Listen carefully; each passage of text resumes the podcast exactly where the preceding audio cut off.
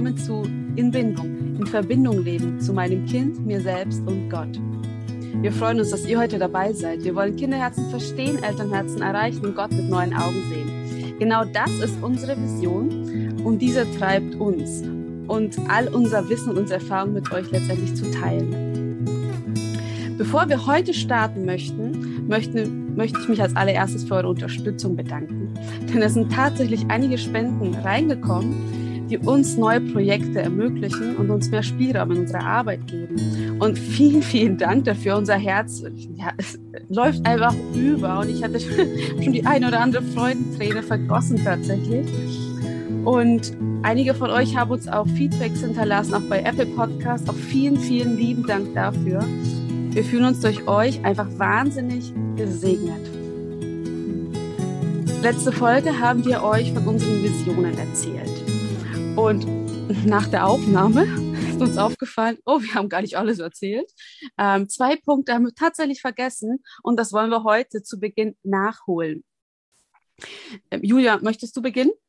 Genau.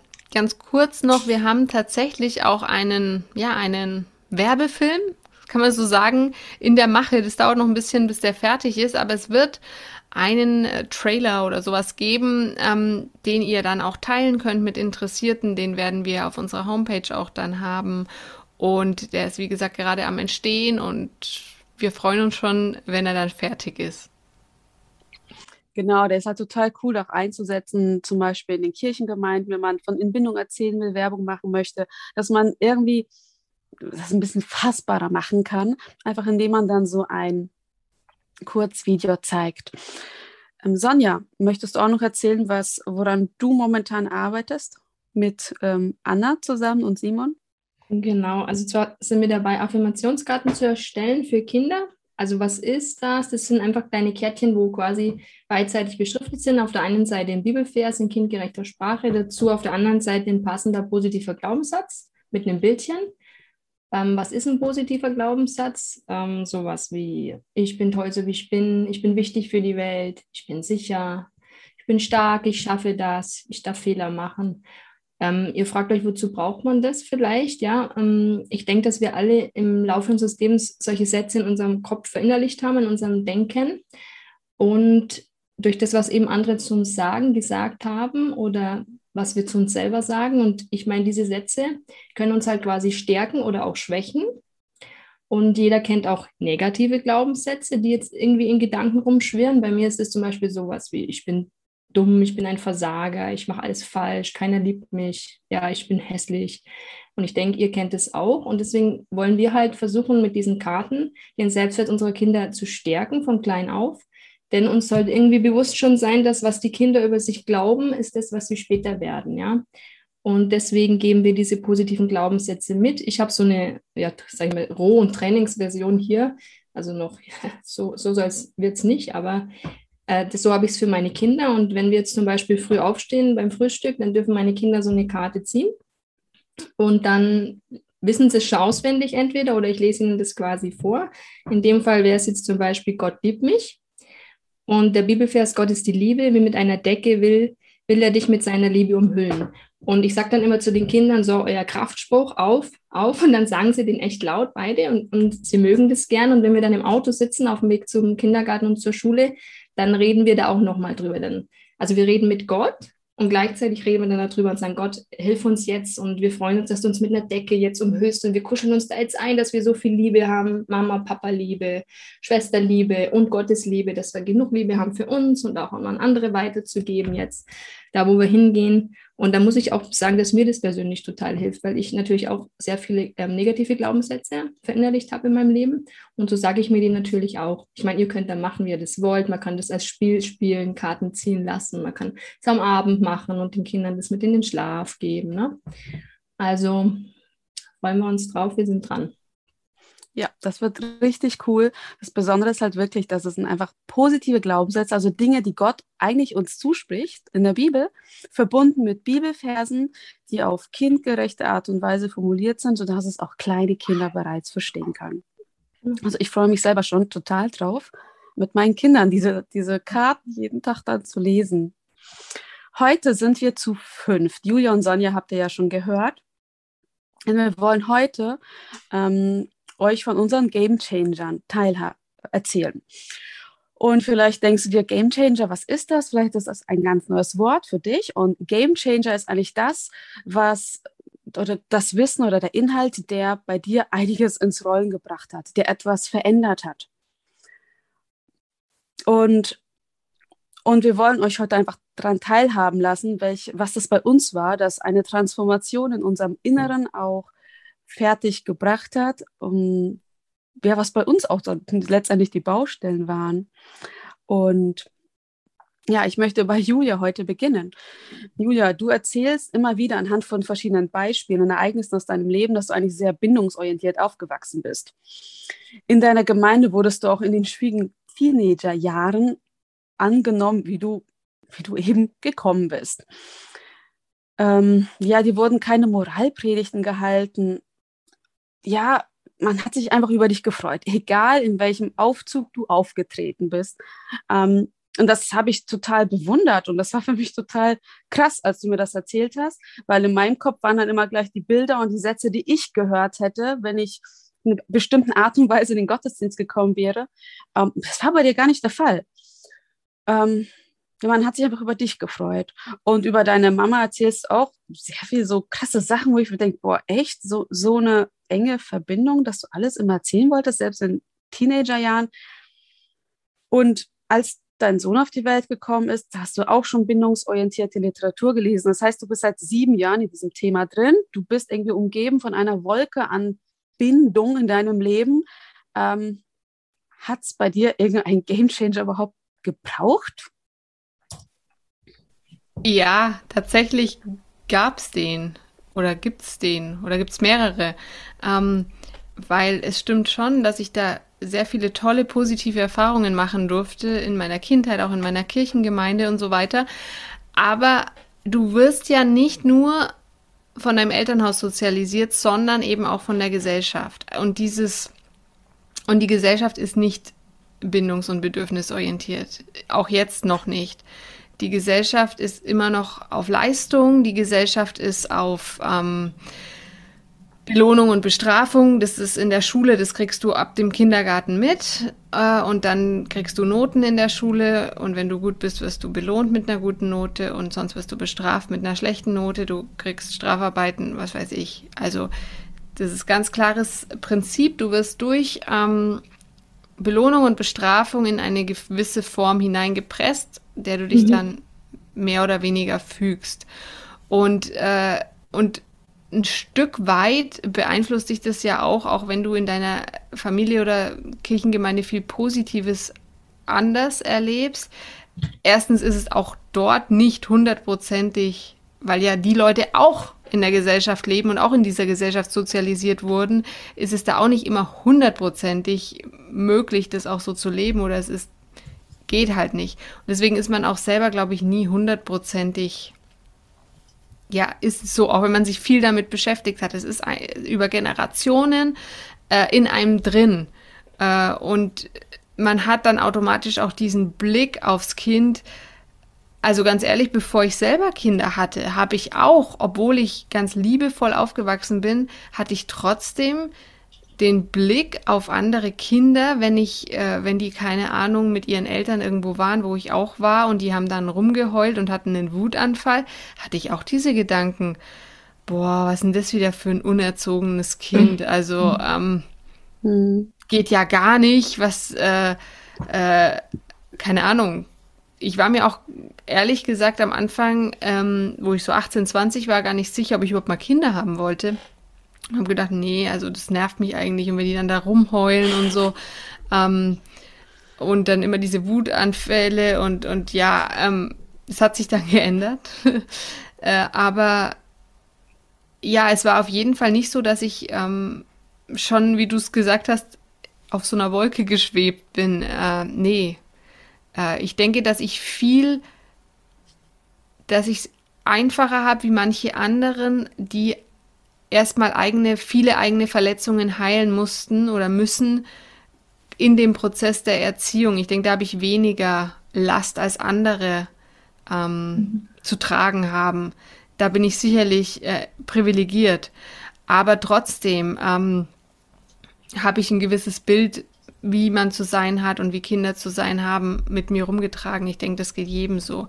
Was dann mein Game Changer sozusagen war, also es gab mehrere, ich denke, das so geht es uns allen, aber so ein heftiger Game Changer, wo ich so völlig auch meinen Blick aufs Kind sich gewandelt hat, war so das Wissen um die psychologischen und die neurologischen Prozesse, die im Gehirn ähm, ablaufen, in, während das Kind immer älter wird. Also zum Beispiel das Wissen um den Gegenwillen. Da haben wir auch eine zwei Podcast-Folgen habe ich darüber gemacht.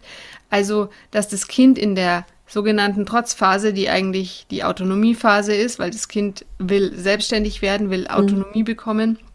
Und dass es da, äh, wenn es da dann diese Wutanfälle hat, weil was nicht so läuft, wie sich das vorstellt, weil es an diese Grenzen stößt des, des Machbaren, weil entweder irgendeine Sache nicht so geht, sie schaffen es nicht, sich die Strumpfhose alleine anzuziehen oder äh, weil die Mama jetzt halt Nein gesagt hat zum zweiten Eis oder was auch immer, dass da, wenn wir auf diesen Gegenwillen treffen und auf diese Wut, die sich dann daraus entwickelt, dass das eben ganz normal ist, dass das nichts damit zu tun hat, wie keine Ahnung, dass es dann nicht verzogen ist, das Kind, weil es einen Wutanfall hat, sondern dass es in, ja, eine Not hat, aus, dem, aus der wir es ra ihm raushelfen dürfen. Mhm. Und das führt einfach so zu so viel Verständnis und Empathie, weil du dann einen ganz anderen Blick aufs Kind bekommst. Und es nimmt dir auch diese Angst, dass dein Kind jetzt missraten könnte, wenn es jetzt ganz oft Wutanfälle hat.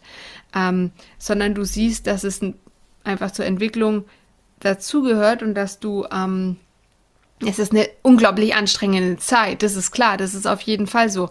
Aber es ist jetzt nicht ähm, ungesund oder abnormal oder irgendwie sowas und du musst es auch nicht unterdrücken, sondern du darfst deinem Kind da helfen und bei an seiner Seite sein. Also du musst es dann nicht bekämpfen und in Konfrontation treten. Und genauso wie, ja, also diese Hirnentwicklung zu wissen, was da vor sich geht. Also zum Beispiel der, der präfrontale Kortex, dass der erst, äh, dass Kleinkinder immer nur ein Gefühl auf einmal fühlen können und nicht Gefühle mischen können oder zwei konkurrierende Gefühle gleichzeitig erleben können.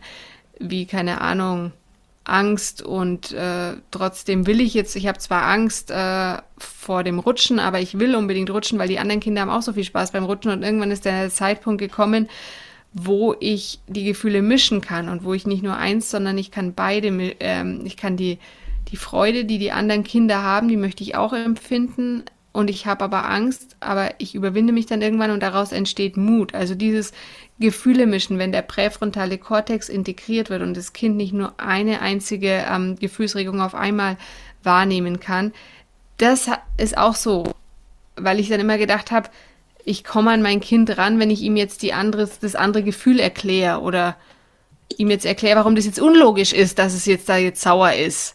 Aber ich kann, wenn das Kind in diesem einen Gefühl drin ist, kann ich nicht mit logischen Erklärungen irgendwie irgendwas ähm, erreichen.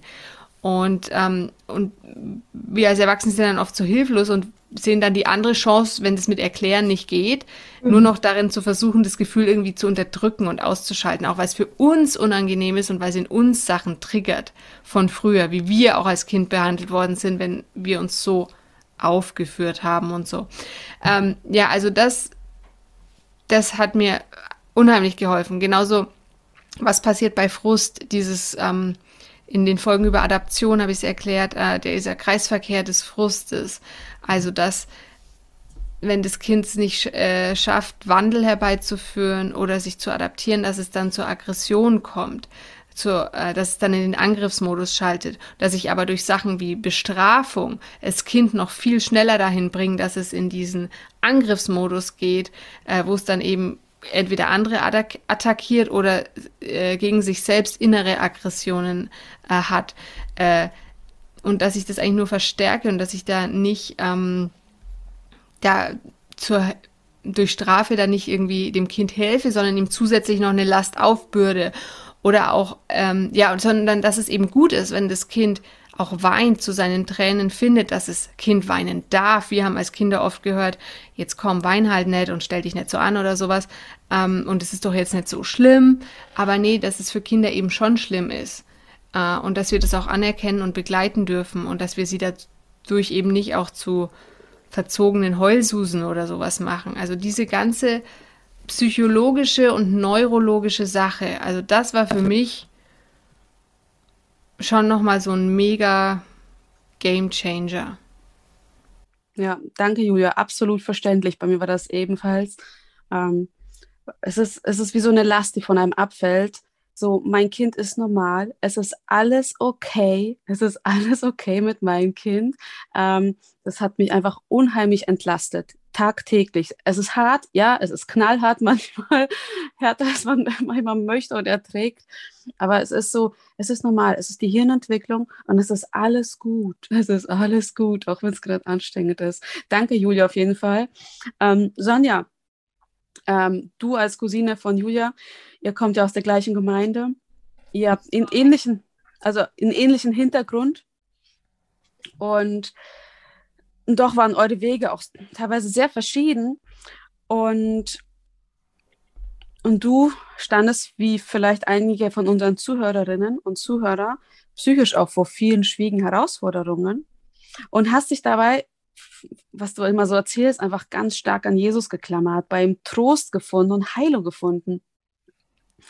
Und du selbst hast letztes Mal auch erzählt, dass du einige Podcast-Folgen auch mehrmals anhörst, um dir im Alltag zu helfen.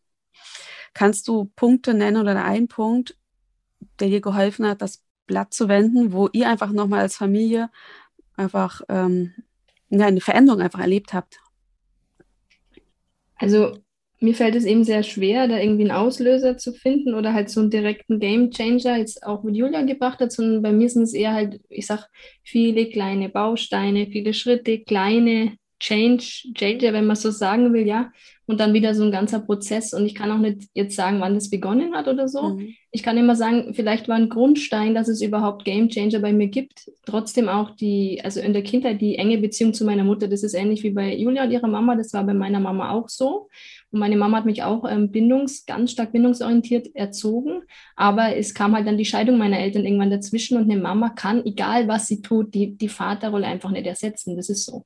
Und dann gibt es halt da eher wieder einen Klick in die andere Richtung, sage ich ja. Und vielleicht waren es auch äh, Grundsteine, dass ich dann extrem viel Ratgeberliteratur, also echt gelesen habe, schon als junger Erwachsener und ich glaube auch, dass ein Punkt bei mir, der zu einigen Klicks oder auch zu kleinen Samenkörnern geführt hat, die bei mir dann noch drin waren für später, auch das, was Julia erzählt hat von, von unserer Kirchengemeinde einfach, weil wir da einfach immer ähm, gepredigt bekommen haben, egal wie wir ausgeschaut haben, alle miteinander, ja, du bist geliebt, so wie du bist, du bist wichtig und du bist willkommen und du kannst hier mitwirken, wie du magst, wie du auch magst. Ja, also wenn ich mich jetzt da reinversetze und mir denke, jetzt bin ich ja der Erwachsene und wir haben jetzt Teenager drin, dann denke ich mir, sag mal, geht's noch, ja? Also das war, also das, aber das war das, was mich geprägt hat, dann auch mein Gottesbild, das ja teilweise gefehlt hat, weil fehlt die Vaterrolle, ja, das ist schwierig einfach, ne? Und dann denke ich, waren für mich auch ein paar Klicks in der Heilung, wie auch schon angesprochen worden ist äh, von dir, Juni, ähm, von Kindheitserlebnissen. Ich rede jetzt hier nicht von Erziehungsdingen, auch wie die Julia vorhin gesagt hat, die waren ja in die richtige Richtung, sondern wirklich von einer Scheidung, die du durchlebst, fehlende Vaterrolle, auch dysfunktionale Familienstrukturen. Ich will da jetzt bloß nicht näher drauf eingehen. Also hatten wir auch in der Familie Überverantwortung und solche Dinge. Und ich habe dann wirklich auch mir ähm, seelsorgerliche Hilfe nehmen müssen und auch eine Therapie gemacht ähm, weil ich immer vor der Geburt meiner Kinder wollte, dass ich das tue, damit ich nicht die gleichen Fehler mache. Aber es war natürlich auch nicht so einfach wie gedacht, oben schmeißt was rein, unten kommt was raus. Ich hatte einen ziemlich ähm, tollen Seelsorger, bindungsorientierten Seelsorger, der, da wo es bei mir wirklich, wo ich sagen kann, da gab es eine Veränderung auch in meinem Kopf. Ähm, zu diesem Thema Bindungstank füllen und sowas. Und der hat mir wirklich gelernt, ja, ich habe dann gesagt, dieses, diese ganze Sache, du musst jetzt beten, ja, du, du musst jetzt Andacht machen und so weiter. Der hat mir das komplett genommen und hat gesagt, nee, du musst jetzt gar nichts, du setzt dich jetzt hin und du stellst dir jetzt vor, dass du mit Jesus kuschelst. Du tankst jetzt seine Nähe in Gedanken, ja. Das, ich habe mir das dann wirklich immer so vorgestellt, der sitzt am Schaukelstuhl, ich sitze da, er streicht mich über den Kopf, ja, und habe versucht, so mit diesen Bildern mir den Bindungstank zu füllen, ja. Und das war, das war für mich ganz wichtig Also für später jetzt dann. Und dann war für mich, wo ich auch sagen kann, wo es klick, klick, klick gemacht hat, als ich mir bewusst wurde, dass ich halt eine hochsensible Persönlichkeitsstruktur habe und das ganz viel damit zusammenhängt. Das hätte, wenn ich früher gewusst hätte oder wenn das Kind einen Namen gehabt hätte, dann wäre mir das Ganze leichter gefallen. Mhm. Und dann war natürlich, was wir vorhin erwähnt haben, auch diese Bücher mit der Julia zusammen zu besprechen. Ich meine, meistens war es so, dass Julia eher gelesen hat also die ist eher unser Brain, sage ich mal so, und mir das dann in Kurzversion ähm, quasi wiedergegeben hat. Und da hat es dann auch viel Klicks gemacht. Und dann muss ich sagen, was viel verändert hat bei uns war dieses Buch, wie hieß es, ähm, dieses gewünschte Wunschkind. Sag mal den Titel, jemand? Ja, das gewünschteste Wunschkind aller Zeiten treibt mich in den Wahnsinn, der erste Band.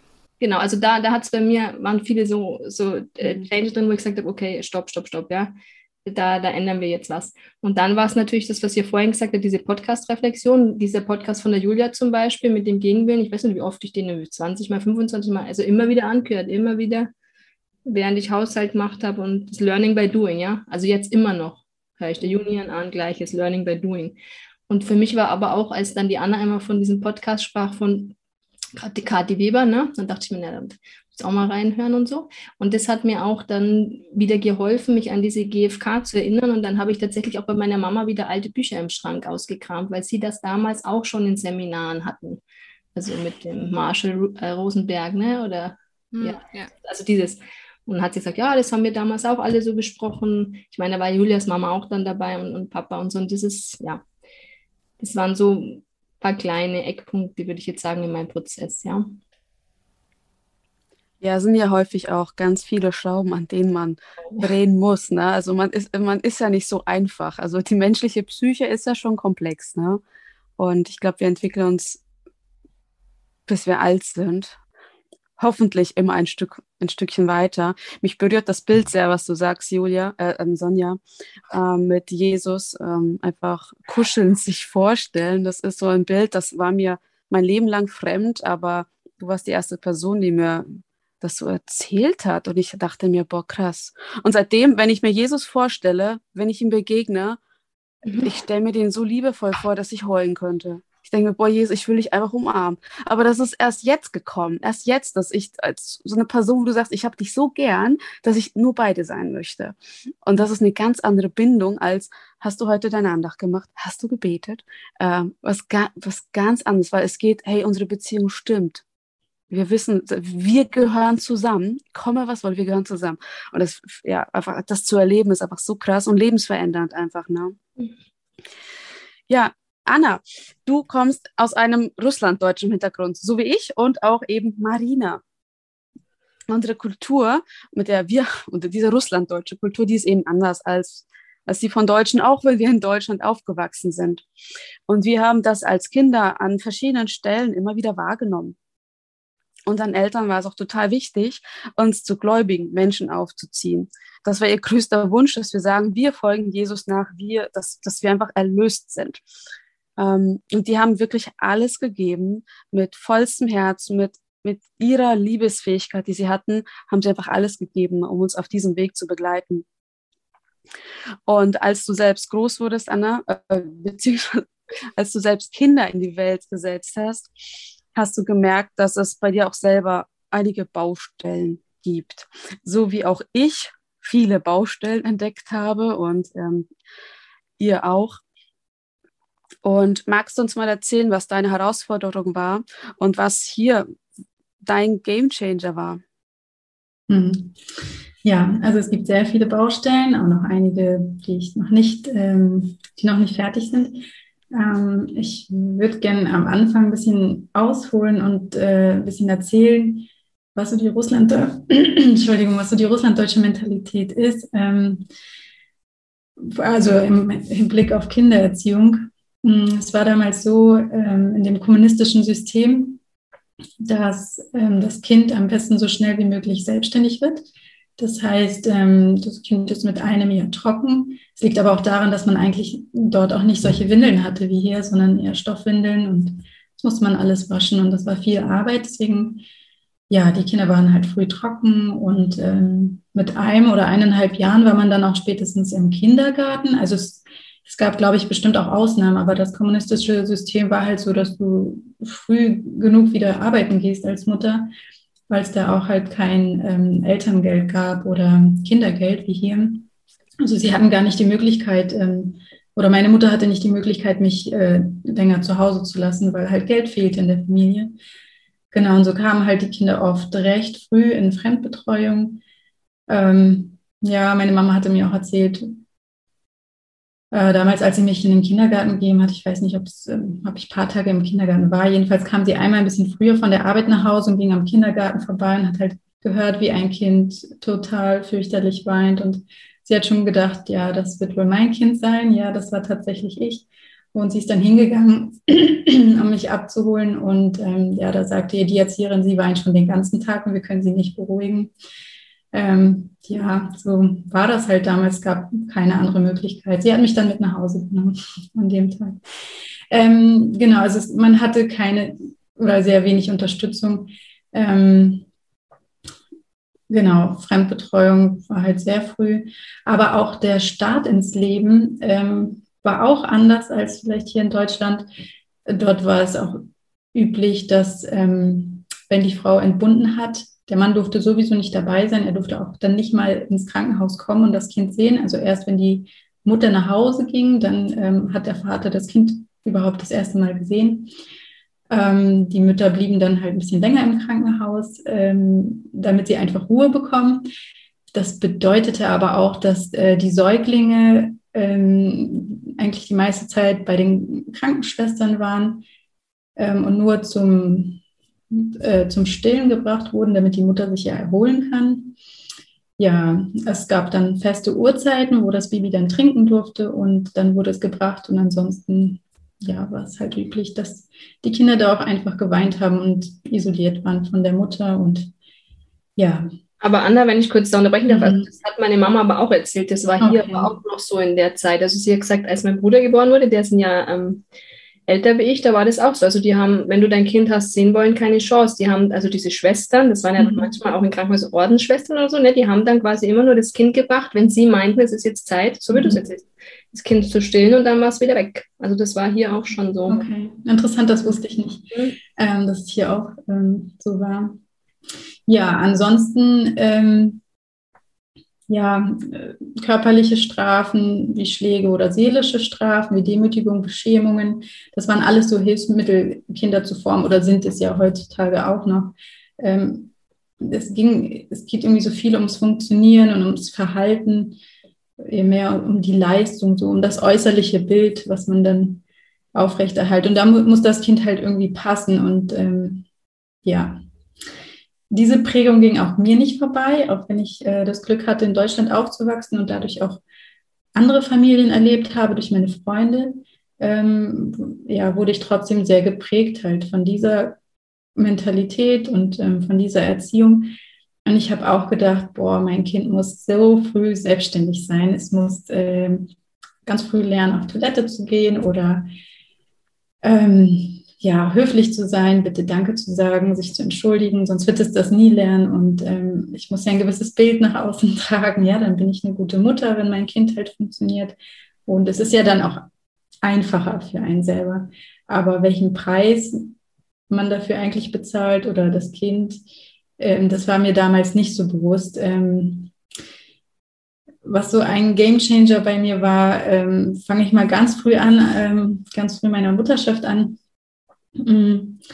Ich hatte ein, von einem Buch gehört, ähm, wo das Kind nach acht Wochen schon durchschlafen kann. Und es gab da auch eine genaue Vorgehensweise. Und ich kenne auch tatsächlich Familien, wo das funktioniert. Und so habe ich gedacht, wenn ich das halt so haargenau befolge, dass ähm, ich dann genauso Erfolg habe. Und das habe ich mir so auch gewünscht. Wäre ja toll, wenn das äh, Kind so früh durchschläft, weil Schlafmangel ist furchtbar. Und ähm, genau, so habe ich halt angefangen, danach zu, zu handeln. Und der Teil der Routine war es dann halt, dass das Kind sich auch, dass das Kind lernt, sich alleine zu beruhigen und ähm, dass man das dann auch schreien lassen kann. Mm, es war auch schwer für mich, das durchzuhalten, aber ich hatte mein großes Ziel im Auge und ich dachte, okay, ich muss das jetzt durchziehen, ähm, damit ähm, ja, wir alle dann irgendwie was davon haben, dass das irgendwie bleibende Schäden bei meinem Kind anrichtet, das, daran habe ich überhaupt nicht gedacht. Ich habe eher so gedacht, naja, niemand kann sich ja an die frühe Kindheit erinnern und ähm, dann wird es halt nicht so schlimm sein. Hm.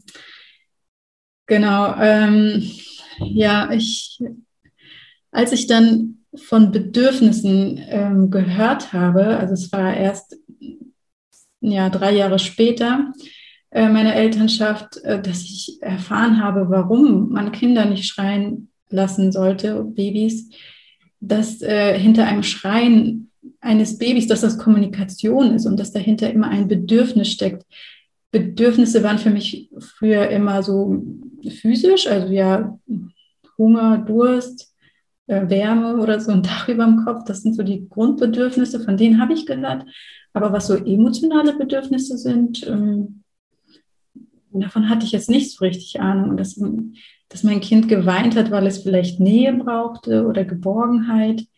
Hm, das kam mir dann irgendwie nicht so in den Sinn. Ähm, oder das, ja, was ich im Nachhinein an, an meinem Kind festgestellt habe, ist, dass es äh, hochsensibel ist. Also er hatte Probleme, einfach äh, mit den Reizen klarzukommen, die er am Tag erlebt hat.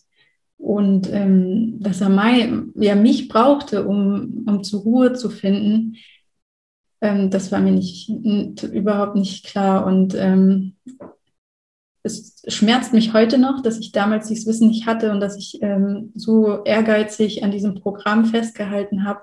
Ich muss euch sagen, es hat nichts geholfen. Also es hat nicht geholfen, mein Kind hat nicht durchgeschlafen. Äh, ich habe es irgendwann dann auch aufgegeben, weil es halt nicht geklappt hat. Es hat mich frustriert. Ich fand das Buch dann doof und äh, ich habe ja wohl alles gemacht, was da stand, aber das funktioniert eigentlich nicht. Natürlich, jedes Kind ist individu individuell und es hat seine Persönlichkeit und es hat wie gesagt, emotionale Bedürfnisse und ähm, es weint nicht ohne Grund.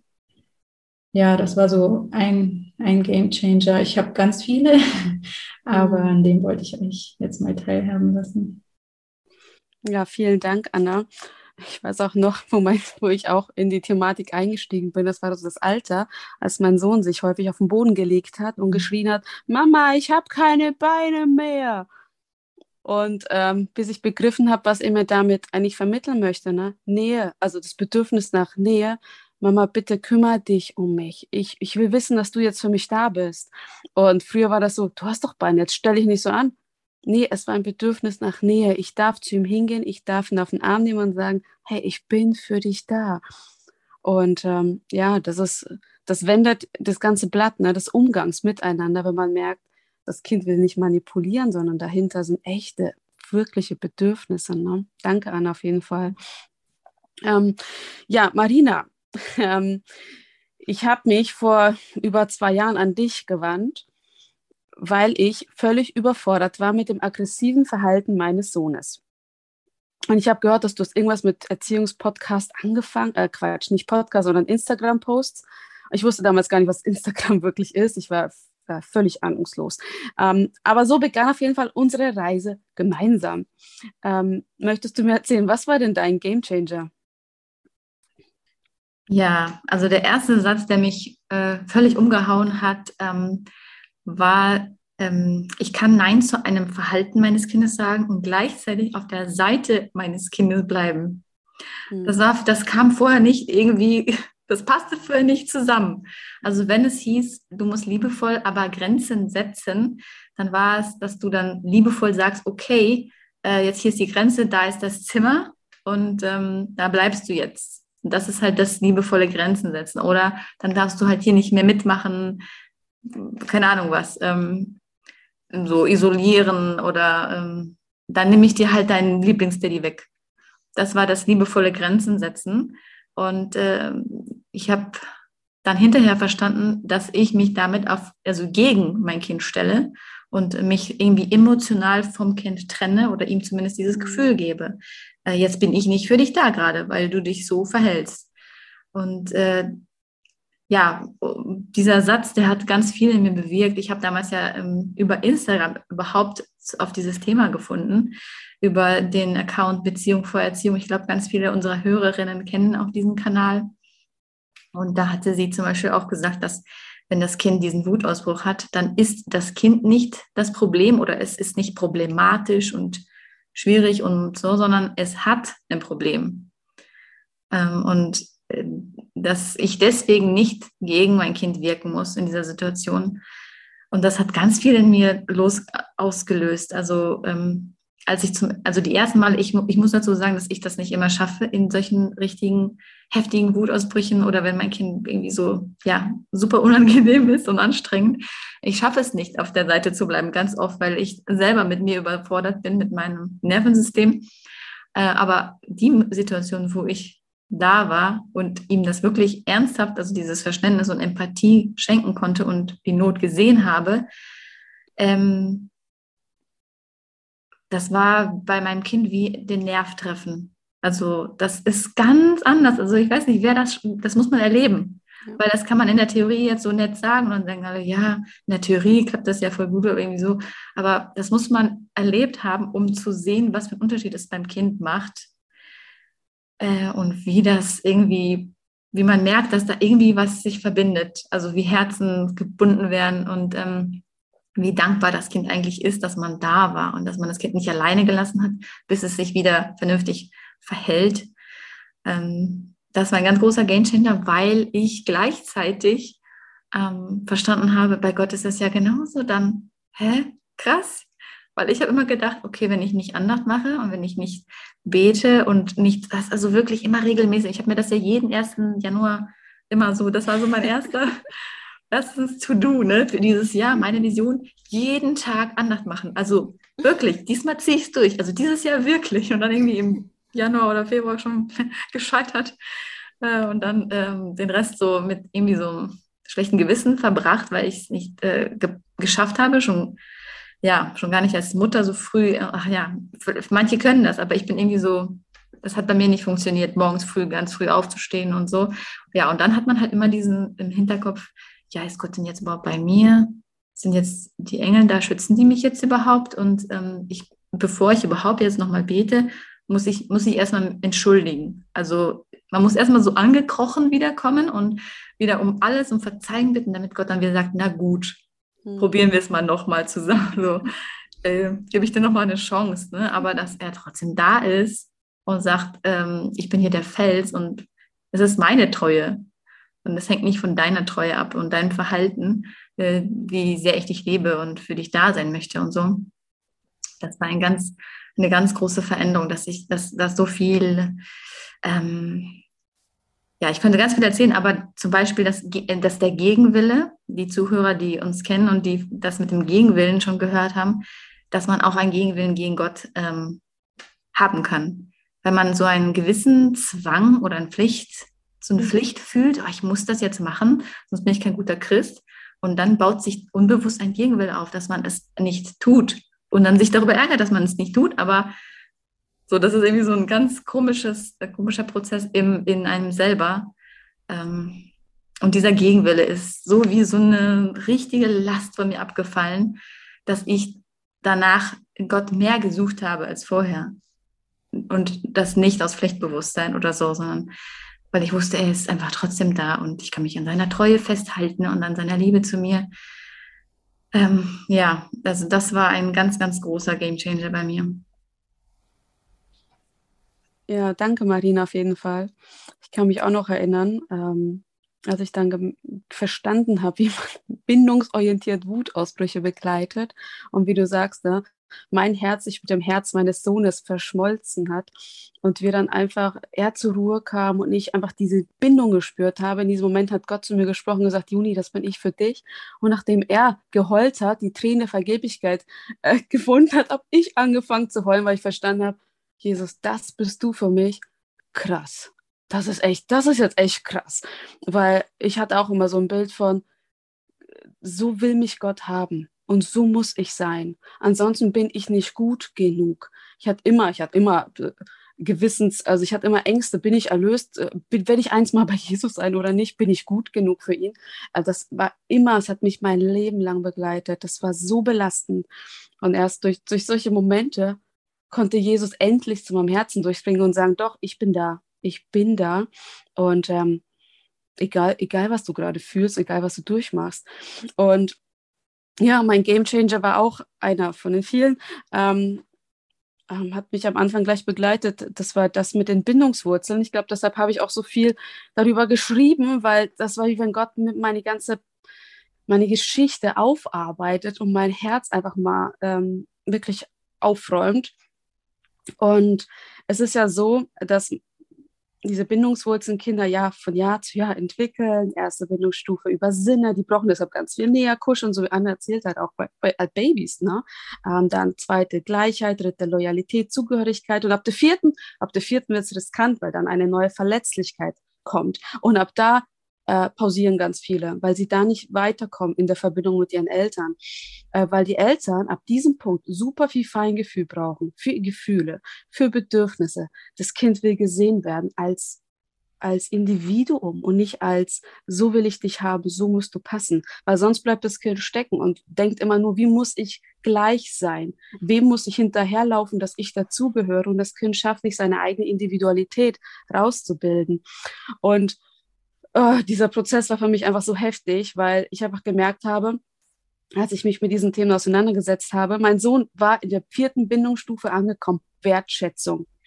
Und das hat mich an den Rand des Wahnsinns gebracht, weil er hat meinen Schmerz aufgedeckt, meinen, meine tiefsten Wunden hat er eigentlich aufgedeckt von ähm, ich will eigentlich mal gesehen werden. Ich will als, als ich gesehen werden. Ich will selber sein dürfen, so wie ich bin. Ich will, dass meine Gefühle wahrgenommen werden, weil ich war immer so, es gibt gute Gefühle, es gibt schlechte Gefühle. So darfst du nicht fühlen, weil dann bist du nicht gut. Du bist keine gute Frau, keine gute Tochter, keine gute Schwester. Du bist kein guter, keine gute Christin das darfst du, das darfst du nicht. Ich habe immer Gefühle auf Seite geschoben, aber die haben ja unheimlich viel dann zu schaffen gemacht letztendlich und die sammeln sich ja irgendwann. Und irgendwann explodiert es und bei jedem explodiert es unterschiedlich. Und das war so, wenn Gott mir gesagt hat, Juni, das ist jetzt eigentlich dein Problem. Ähm, ich habe ja zu meinem Mann eine sehr, sehr gute Beziehung, Ehe, also nur er war nicht fähig, diese Wunden in mir aufzuarbeiten, die ich in mir getragen habe. Aber Gott hat diesen Schmerz einfach mal aufgedeckt über diese Bindungswurzeln und dass ich zum ersten Mal, also dass ich, dass ich dieses Wissen habe, ich darf zu Gott kommen, ich, ich bin von ihm gesehen, ich bin von ihm geliebt, jedes Gefühl ist akzeptiert, er hilft mir im Umgang, ähm, ich, ich darf in seine Liebe ruhen, ich darf, ich darf ihn spüren, ich darf ihm alles erzählen und ich muss nicht irgendwie in irgendwas hineinpassen. Ich darf ihm ehrlich sagen, Gott, ich kann nicht mehr, ich, oder ich habe damit echt meine Kämpfe mit diesem Bibelvers, habe ich echt ein Problem. Ähm, ich darf mit ihm reden. Also es hat meine ganze Beziehung zu ihm verwandelt. Und das Krasse ist ja, und das ist das, was passiert, wenn, wenn ein Mensch bindungssatt ist und weiß, meine Bindung steht, egal was ist, dann kann das so ein Individualisierungsprozess losgehen, dass ein Mensch die Energie bekommt, sich selber zu finden. Was kann ich, wer bin ich, wohin geht's? Ähm, und nicht mehr guckt, was will der, was sagt der Pastor, was sagen die Eltern, was sagen die, was sagt jener, sondern dass man wirklich bei sich bleiben kann zum ersten Mal und, und bei sich treu bleibt, auch wenn andere anders denken. Und das ist okay. Man kann dadurch auch, das ist so ein Prozess, wo man dann einfach lernt, den anderen sein zu lassen, so wie er ist. Und man selber darf sein, so wie man ist. Und das ist okay. Und das habe ich einfach nie geschafft. Es hat mich innerlich zerrissen ähm, wenn Leute anders gedacht haben oder so. Ich denke, dann sind die halt alle falsch, die sind alle falsch so, ne? Und das ist ein Zeichen der Unreife, wenn ich gleich denke, die sind alle falsch, weil ich darf sein und der andere darf auch sein. Wir sind alle auf, auf einem Weg und das ist okay. Und das hat einfach in mir, ja, unheimlich viel ins Rollen gebracht. Ja, liebe Mädels, vielen, vielen lieben Dank auf jeden Fall für euren, äh, für den Austausch, ähm, für die vielen Geschichten auch aus eurem Leben, für eure offenen Herzen. Und ja, nächstes Mal wollen wir über Bedürfnisse reden, über was sind Bedürfnisse. Gehen wir bei bindungsorientierten Erziehung eigentlich auf jeden, jedes Bedürfnis ein eines Kindes? Wie sieht denn das aus? Sind Bedürfnisse nicht eigentlich in sich sündig und egoistisch? Und das ist das, wovor die Bibel letztendlich warnt. Wir freuen uns auf jeden Fall, wenn ihr nächstes Mal wieder dabei seid. Ich möchte gerne mit den Worten Jesu schließen. Wer in mir bleibt und ich in ihm, der bringt viel Frucht. Bis bald. Ciao.